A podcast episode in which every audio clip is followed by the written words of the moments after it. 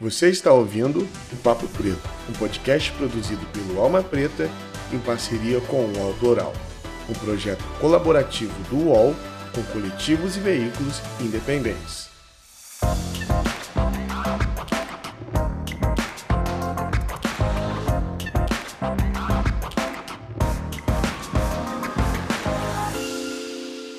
Salve, salve galera, muito bom dia, boa tarde ou boa noite. Eu não sei o horário que você está ouvindo o nosso programa, mas é sempre um prazer recebê-los aqui. Meu nome é Iago Rodrigues e eu sou produtor e apresentador aqui do nosso Papo Preto, que hoje tem três convidados e a estreia da nossa amiga Dindara aqui, que é jornalista do Alma. Salve, Dindara! Muito obrigado por estar aqui dividindo essa mesa comigo. Boa tarde, boa noite, bom dia. É, eu me chamo Dindara, sou jornalista repórter da Alma Preta na Bahia. Eu moro em Salvador e é um prazer estar com vocês nessa conversa. Isso.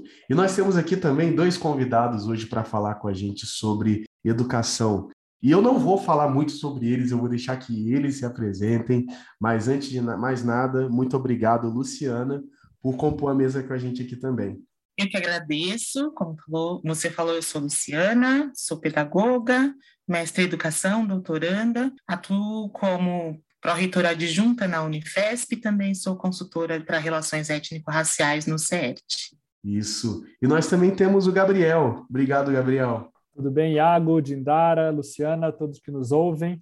Prazer estar aqui com vocês nessa conversa. Eu sou o Gabriel, sou economista de formação, também doutorando em administração pública, e eu lidero a área de políticas educacionais do Todos pela Educação, uma organização do terceiro setor que trabalha com políticas públicas de educação básica do Brasil. É isso, e com esse timaço hoje nós vamos conversar sobre os desafios do retorno nas escolas públicas, não só públicas, mas também escolas em gerais. Nós passamos aí maus momentos desses, vamos dizer assim, né, nesses últimos dois anos, então, nós compomos essa mesa para conversar um pouco sobre esse retorno às aulas, né? Inclusive, eu já vou fazer a primeira pergunta, eu vou direcionar para nossa amiga Luciana. Luciana, é, eu queria que você falasse um pouco como você avalia esses impactos, principalmente nas escolas públicas, aonde se concentram a maior parte dos estudantes de periferia e negros. Queria que você falasse um pouco sobre esse impacto. Olha, os impactos foram incontáveis, eu acredito. Primeiramente, porque as propostas é, feitas para as crianças continuarem com algum vínculo com a escola, com os conteúdos escolares, foram ínfimas do ponto de vista das redes de ensino públicas. É, primeiro, porque a maioria das crianças não tem acesso à internet e equipamentos para acessar as atividades.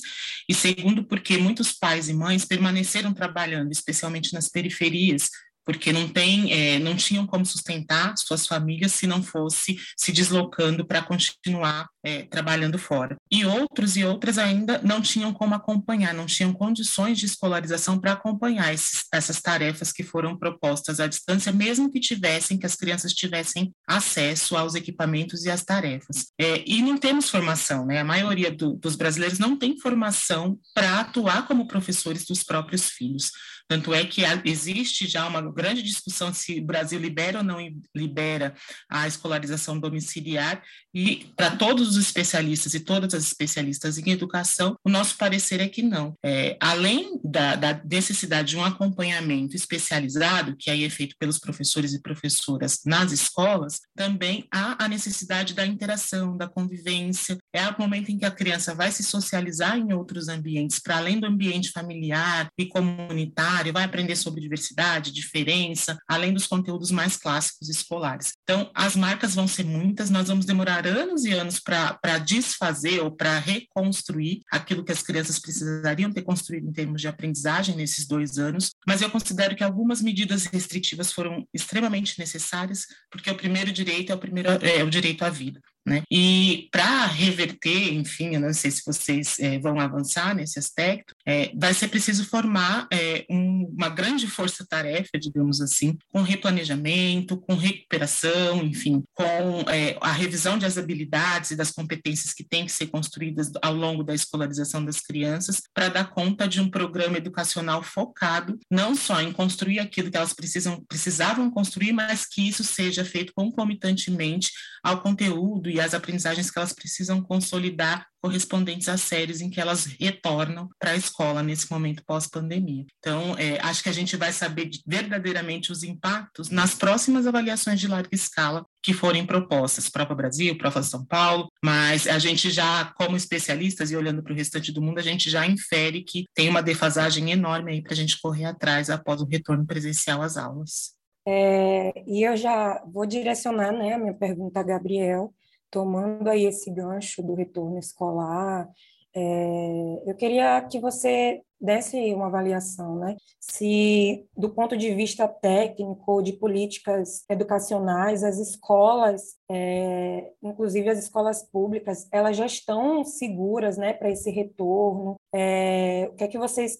se elas não estão seguras, o que é que vocês consideram primordial para ter um seguro, um retorno seguro e efetivo? Olha, então concordo em gênero, número e grau com, com a Luciana. Acho que os efeitos da pandemia na educação são gravíssimos, né? E, e eles impactam muito mais a população mais pobre, a população das periferias, a população negra, e é com muito foco é, nessa população é, que a gente precisa de políticas públicas para superar esses efeitos adversos. Parte desses efeitos, é, ou todos eles, se a gente conseguir ações muito efetivas, podem ser revertidos, especialmente agora nesse momento em que a maioria das escolas estão voltando ao presencial. É, é, muito importante a gente saber que não tem uma resposta única no Brasil inteiro. Mesmo numa rede de ensino, né, de uma cidade grande, de um estado, dificilmente você vai conseguir falar que aquele estado ou aquela cidade já tem condições, porque isso vai variar muito do contexto de cada escola.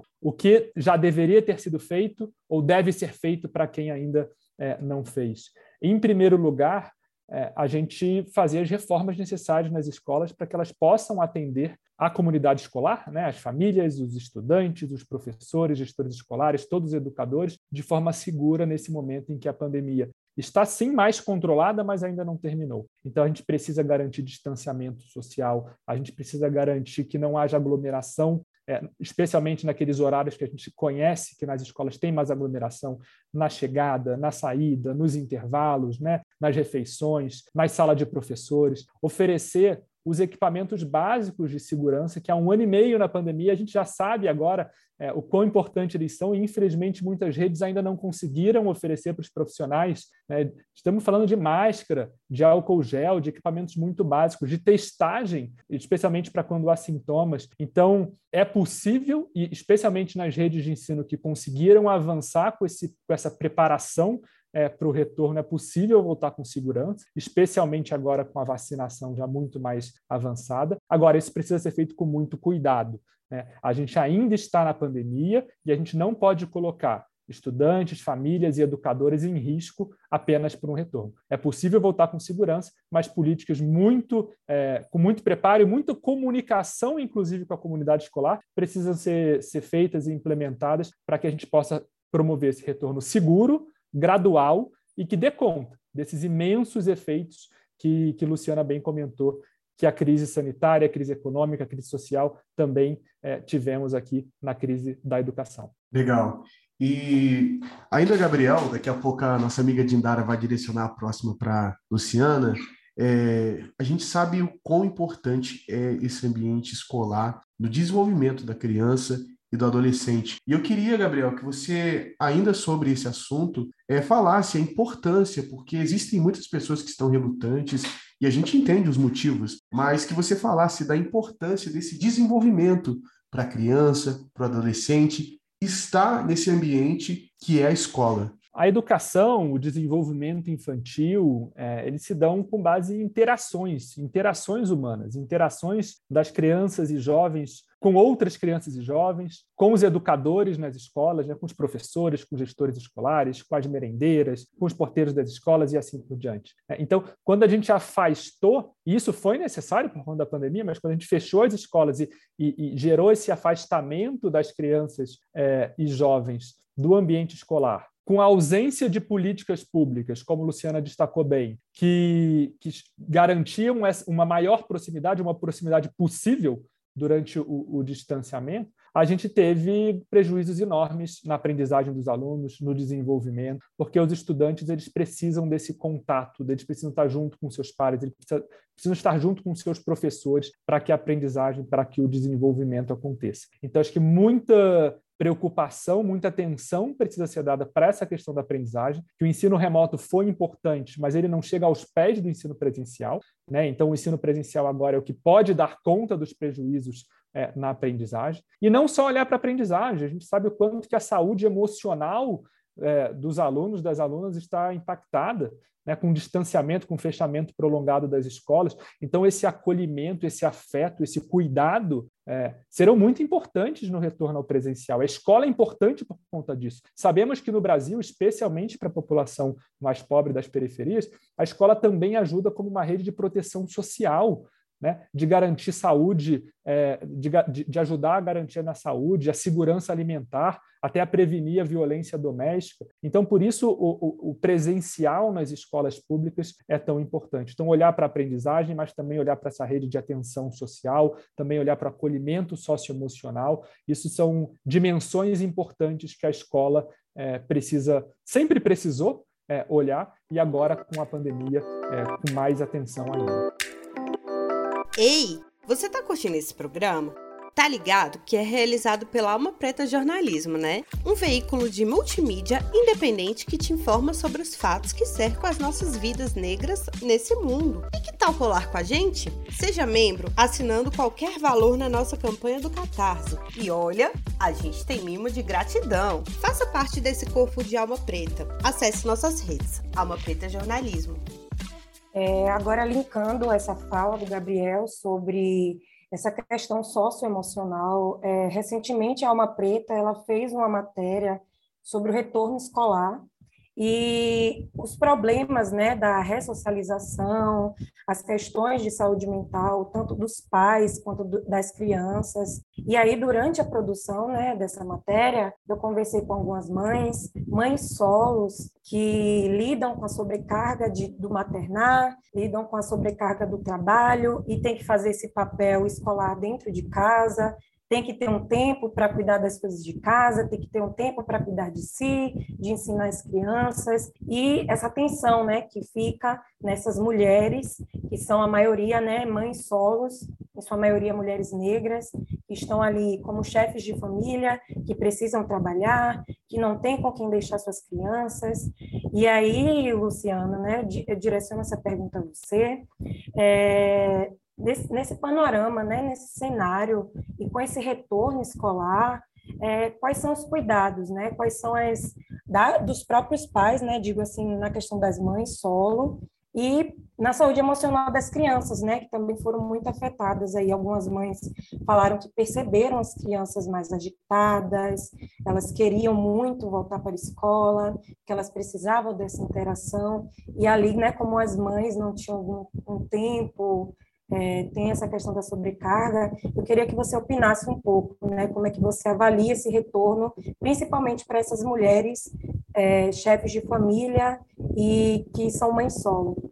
A pandemia pesou bastante no emocional, acredito, de cada brasileiro e brasileira. É, por questões tanto do isolamento social para aquelas famílias que puderam se isolar, porque a gente tem que frisar aqui que nem todas as famílias puderam, né, especialmente as famílias pretas, mais pobres, com vínculos empregatícios mais precários, precisaram, como a gente disse, se virar para garantir o mínimo sustento da, da, dos seus filhos, das suas famílias, é, e inclusive se expor a contaminação do vírus, para garantir, além das políticas né, que foram adotadas durante a pandemia, para garantir coisas básicas, porque o, o, embora o auxílio do governo tenha sido indispensável, a gente sabe que o recurso é insuficiente para custear questões básicas como moradia, alimentação, as contas de consumo. Então, é, para essa população que não pôde se isolar, né, que quando a gente olha para as pesquisas, quem é que pôde fazer home office? Né? São a, é, a, maioria brancos, a maioria homens, a maioria da classe média com ensino superior completo, então, é, para essas famílias, acredito que foi também difícil por conta desse da, da, nossa espécie ser essencialmente uma espécie de interação, de conversa, de diálogo, mas para essas outras famílias que precisaram ainda assim, é, a, além de ter uma questão de saúde para lidar, precisaram se expor todos os dias, acredito que o dano psíquico deve ter sido bastante grande, embora a gente ainda não tenha muitas pesquisas para além da percepção dos sujeitos, né? Quando a gente fez, tem uma pesquisa recente que compara é, a saúde mental, a percepção da saúde mental dos docentes, dos professores, no, durante a pandemia e agora no retorno às aulas presenciais. Houve uma melhora, né? Mais de 60% dos professores e professoras dizia que havia algum dano à saúde mental por conta não só do isolamento, mas da sobrecarga de trabalho quem é da educação básica, eu fui professora de educação básica durante 10 anos da minha vida, a gente sabe que a gente não foi formado para dar aula à distância. Né? Então, nós não dominamos os recursos de informática, nós não dominamos essa, essa presencialidade que depende da interação com a câmera, que as crianças não estão conosco. Então, tudo isso sobrecarregou demais professores e professoras. Em se tratando das crianças, elas foram talvez as que mais se adaptaram, especialmente as crianças mais novas, as que mais se adaptaram ao novo contexto. É, eu acredito sim que tem danos aí para a saúde é, mental, psíquica, por conta da ausência de interações, obviamente, mas também acredito que elas conseguiram se adaptar por conta de ainda terem uma maior interação com os pais, com as mães, com os irmãos, e eu preciso frisar que nas periferias, a maioria delas não fez isolamento social. Né? As crianças estavam na rua, as crianças estavam brincando, é, porque, vamos pensar, o isolamento social numa casa de um cômodo com três crianças, dois adultos, ele é praticamente impossível. Né? Então, em alguns contextos sociais do Brasil, a, a, a, vida continuou como ela era antes, com todas as precariedades de antes, e eu preciso frisar também que a, o impacto psíquico, ele não vem só da pandemia, né? A, a desigualdade se escancarou de tal modo que a gente está vendo hoje o quanto é, certas famílias estavam carregando verdadeiros fardos. A gente sempre soube no Brasil quem são essas famílias e quais são esses fardos. Temos que ser sinceros e sinceras também. Mas nesse momento em que o Brasil nota, né, e, e é, é, a desigualdade é esfregada assim na, na, nas nossas vistas, a gente também tem que começar a pensar em quais são as políticas públicas que já deveriam ter sido eh, elaboradas e implementadas há muitas décadas, que podem ajudar a impactar positivamente a saúde mental dessas famílias, especialmente das mães solo e periféricas e com, com ocupações mais precárias. É, também precisamos frisar a ausência do Estado e de políticas públicas efetivas de cuidado com as crianças pequenas. As crianças não são das mães, as crianças são nossas. Então, se eu dependo de uma única instituição para ajudar a construir o futuro do país, a ajudar a socializar, a educar essas crianças, é porque o Estado está falhando. A escola não dá conta de tudo. Concordo que ela tem sido uma das principais instituições para garantir a segurança da criança em todos os aspectos sociais que a gente puder pensar, mas ela não pode ser o único braço do Estado nas regiões mais pobres. Né? Quando a gente olha para uma, uma região mais rica, seja em São Paulo, seja em qualquer outro Estado brasileiro, a gente vê toda uma estrutura funcionando para que as crianças das classes médias e altas tenham chances de preparo cultural, lazer, é, enfim, elas têm uma grande gama de setores, direitos e serviços a seu favor. Quando a gente olha para uma periferia de São Paulo, o que a gente vê é a escola. Né? Isso não pode acontecer de modo algum. É, e a gente viu por que, que não pode acontecer. Quando a escola fecha, toda a rede de proteção para os mais pobres desaba, para as crianças mais pobres desaba junto com a escola. E isso é inadmissível numa sociedade que põe a infância em primeiro lugar e que tem, inclusive, uma política para é, é, o desenvolvimento da primeira infância. É, a gente precisa rever aí como essa política está sendo implementada e quais são as outras ações que a gente vem clamando há muito tempo, tanto na academia quanto nas organizações sociais, por políticas intersetoriais para o cuidado da infância brasileira. E essas políticas não vêm. Tanto que quando a escola fecha, todo mundo se desespera, porque onde é que meu filho vai ficar para eu poder trabalhar? Onde é que as minhas crianças vão comer? Onde é que as minhas crianças vão interagir? Onde é que as minhas crianças vão brincar? Tudo isso estava sendo feito pela escola, muito bem feito, em contextos super adversos. Mas agora também a gente precisa abrir o olho para é, que esse novo, essa nova demanda, né, que já é velha para a escola, seja também abraçada por outras instituições. É urgente. Isso também é, vai ajudar bastante na saúde mental das mães pretas, que todos os dias precisam acordar pensando: e a hora que acabar o horário de aula, o que é que eu vou fazer? Políticas de educação integral também são importantíssimas, não só na pandemia, como fora dela. É, eu queria direcionar uma, uma pergunta para Gabriel em relação às tecnologias, né? Com essa, com essa pandemia, a gente percebeu né, o quanto as escolas estavam, é, ficaram é, falhas né, em relação a essa questão da tecnologia, porque o ensino ele migrou né, para a internet, ele migrou para a televisão, ele migrou para as aulas online, e eu queria, Gabriel, que você desse a sua opinião em relação a é, esse investimento nas tecnologias, nas escolas públicas, sobretudo. Você acredita que é que, que vai ser um modelo que agora será adotado para os próximos anos? Como é que você enxerga aí essa mobilização, né, diante de todo todo esse processo difícil que a gente passou nas escolas? Esse debate sobre tecnologia, ele é muito interessante, porque acho que a pandemia é, é mais uma das desigualdades que a pandemia escancarou é, para a sociedade brasileira, especialmente para quem não acompanhava a educação na educação brasileira. Né? Então, quando muito se migra da educação presencial para o ensino remoto,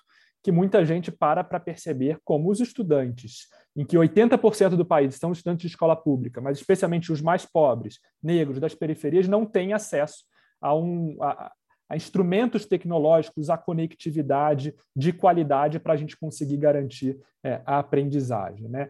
É interessante notar que durante a pandemia, a própria percepção das professoras e dos professores brasileiros, e as pesquisas de opinião mostram isso, foi mudando em relação à tecnologia. É claro que ninguém está satisfeito com o ensino remoto como foi feito, de forma emergencial, mas cada vez mais começa-se a entender que, olha, a tecnologia pode ser um aliado na aprendizagem. Ela não vai substituir as professoras e professores e não deve substituir, não tem modelo de substituição que funcione, mas ela pode, se bem empregada, se com formação aos docentes, né, se com garantia de conectividade e aparelhos para os estudantes, ela pode sim funcionar como um instrumento importante é, para a qualidade educacional, para a gente melhorar a qualidade e reduzir as desigualdades da nossa educação. Agora, não adianta a gente achar que um elemento tecnológico vai resolver. Ah, então vamos distribuir tablet e só fazer isso. Vamos implantar algum sistema educacional e só fazer isso. Não vai. A gente precisa de uma política de tecnologia que olhe para a infraestrutura, para a conectividade, para os hardwares, né, para os, é, tablets, celulares e laptops que precisamos oferecer, sim, para estudantes, para professores, mas que olhe também para que ferramentas são essas, que soluções é essas que a gente vai é, colocar na mão é, da, no, da comunidade escolar para garantir a aprendizagem. Então, não é algo emergencial que vai funcionar, é algo que precisa ser muito bem pensado. E pensado com pedagogia, pensada preocupado com aprendizagem, pensada a partir das pessoas que entendem educação. E nisso os profissionais de educação podem contribuir muito, inclusive, com o desenho dessas soluções, com o desenho dessas ferramentas. Porque aí sim, o que mostram outros países, inclusive, a tecnologia pode nos ajudar. Pode ajudar a reduzir a evasão escolar, pode ajudar, inclusive, a enfrentar os problemas de saúde mental, e como a sua pergunta falou, pode ajudar na questão da aprendizagem. Agora, se a gente não fizer políticas de tecnologia preocupadas com a equidade, não tenha dúvida que vamos ampliar a desigualdade do sistema educacional. Então, essa é uma preocupação muito forte que todo o setor público, sociedade, é, todo mundo envolvido com a educação precisa ter. A discussão de equidade também precisa entrar na discussão de tecnologia, para que a tecnologia possa, de novo, ser um aliado, um aliado da aprendizagem, especialmente daqueles estudantes que mais precisam. É isso, galera. Olha que papo maravilhoso. Mas, infelizmente, dá até aquela dorzinha no coração, a gente está chegando no final do nosso programa, mas que essa conversa não pare por aqui, é uma conversa muito importante e que a gente continue ela com a nossa família, nas nossas redes sociais e por onde a gente for. Antes da gente ir, eu queria muito agradecer vocês por, por estarem aqui e discutirem isso com a gente e também aonde as pessoas podem encontrar você, Luciana, Gabriel, Dindara também. É, muito obrigado por vocês fazerem parte dessa mesa e deixa aí as redes sociais de vocês, é onde as pessoas podem acompanhar o trabalho de vocês também. Pode começar pelo Gabriel, depois Luciana, depois Dindara. Iago, Dindara, Luciana, eu que agradeço, foi um papo excelente. Obrigado por vocês, Dama Preta, pelo convite a nós do Todos pela Educação. Realmente a discussão muito boa e importante. É, então, só agradecimentos aqui pra, por essa conversa, e na qual eu aprendi muito, inclusive. Né? Acho que, só como mensagem final, a gente sabe que a crise é muito grave, temos todo o, o contexto trágico do governo federal que joga contra a educação, não falamos disso aqui, mas é possível. O Brasil tem jeito, é possível, apostando realmente na nossa gente, com políticas públicas, é, olhando para as pessoas brasileiras, é possível a gente superar essa crise. Então, muito obrigado. Eu estou no Twitter, eu estou no LinkedIn, só procurar lá Gabriel Correia, do Todos pela Educação, e acompanhem, mais do que a mim, o Todos pela Educação nas redes sociais. Então, um abraço a todos vocês, um abraço a todos os ouvintes que nos ouviram. Bom, também agradeço aos três, eu acompanho já o todo Todos pela Educação. Gabriel, é, acho que é, nós todas as organizações que lutam por educação no Brasil, independentemente das, das perspectivas aí de, de, Brasil que a gente quer construir, já estão fazendo muito por esse país e muito pelas crianças desse país. Eu não tenho rede social, eu sou o tipo de, de eremita da, da internet, mas eu tenho o LinkedIn, já é alguma coisa, então é só me procurar lá, que é Luciana Alves, e que é um nome super comum, deve ter umas 300, mas coloca lado do Unifesp, talvez me encontrem por lá. Muito obrigada pela oportunidade de conversa aqui. É, eu também agradeço, né, fazer parte dessa conversa, é, conversar, né, sobre educação, sobretudo nesse momento, né, que a gente vive, nesse momento, nesse cenário político, né, que a gente vive, eu acho super importante, né, a gente fortalecer a educação e procurar, né, soluções, discutir soluções que sejam viáveis, né, para todos, que que soluções que não reproduzam desigualdades, eu acho que isso é o mais importante, porque quando a gente trata de educação, né, a gente não está só tratando da educação, a gente está tratando de pessoas, de cidadãos, né, que vão formar as nossas próximas gerações, né, as nossa, a nossa próxima sociedade. Eu acredito que essa sociedade que a gente constrói todos os dias tem que garantir um acesso para todo mundo. E então foi muito importante participar disso. É, me sinto muito honrada de estar falando aqui com a Luciana, com o Gabriel, com o Iago também, que é o meu colega de profissão, de trabalho. E é, vocês podem acompanhar meu trabalho, né, que é mais no meu LinkedIn, é, de Indara Paz. Eu acho que eu sou a única, talvez.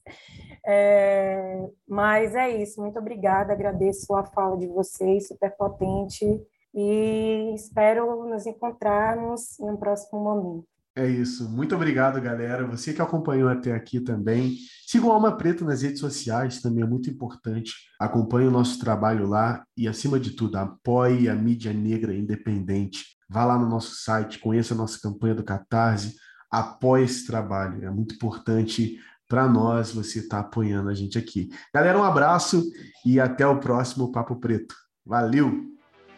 Você ouviu o Papo Preto, um podcast produzido pelo Alma Preta em parceria com o UOL Plural, um projeto colaborativo entre o UOL e coletivos e veículos independentes.